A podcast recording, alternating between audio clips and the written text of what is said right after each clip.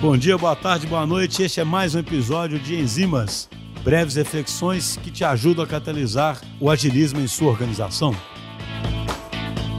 Pessoal, a reflexão que eu queria trazer aqui hoje no Enzimas tem a ver com descentralização. Esse tema de centralização já foi tratado no, no podcast várias vezes. A gente já fez episódios falando um pouquinho sobre a nossa estrutura, sobre momentos em que a gente descentralizou mais ou menos, mas é um tema tão importante que eu acho que vale sempre voltar nele. Por que, que esse tema é tão importante? Porque, no final das contas, quando a gente fala em descentralizar, a gente está falando em levar as decisões mais próximo possível do local onde a ação acontece, do local onde a geração de valor acontece. Ou de outra forma, a gente está falando em levar a decisão o mais próximo possível de onde há contexto real para a tomada daquela decisão. Então, a questão de descentralizar não é por um amor à descentralização ou um dogma. A questão sobre descentralização tem muito a ver com isso que eu acabei de falar aqui. Você deve tomar decisões muito conectadas com a prática, com a realidade, com as peculiaridades do contexto aonde você se encontra.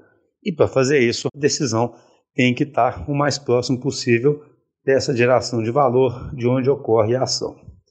Posto isso, a questão é: como é que eu garanto uma tomada de decisão que esteja alinhada com a empresa? Essa acho que é a grande, grande dúvida né, que sempre para sobre todo mundo quando se fala em descentralização, quando se fala em autonomia. Na verdade, não há nenhuma mágica nisso, né? não tem uma resposta mágica, algo que você faça que garanta isso. O que você tem que fazer é investir pesadamente em garantir que os princípios da empresa sejam entendidos e praticados dia a dia. Se os princípios da empresa são bem entendidos e são praticados, e a eles é dado significado, a eles é dado visibilidade, se isso de fato acontece na empresa, isso aumenta absurdamente as chances de que quando times tiverem que tomar decisões de forma descentralizada em um contexto específico, eles saibam instanciar aquele princípio para a situação que eles estão encarando naquele momento. Então, por exemplo, nós temos um princípio na DTI, que obviamente vem lá do Manifesto Ágil, que fala sobre a importância do progresso concreto.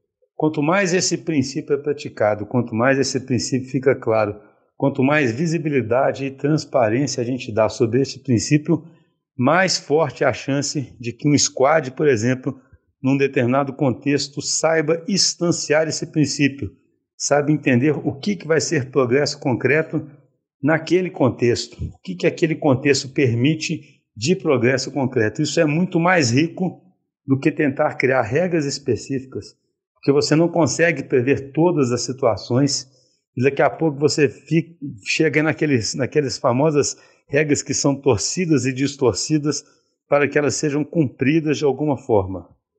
Então, fechando esse enzima de hoje, a reflexão é essa. A gente precisa descentralizar, porque a gente precisa levar a decisão para o mais próximo possível do contexto.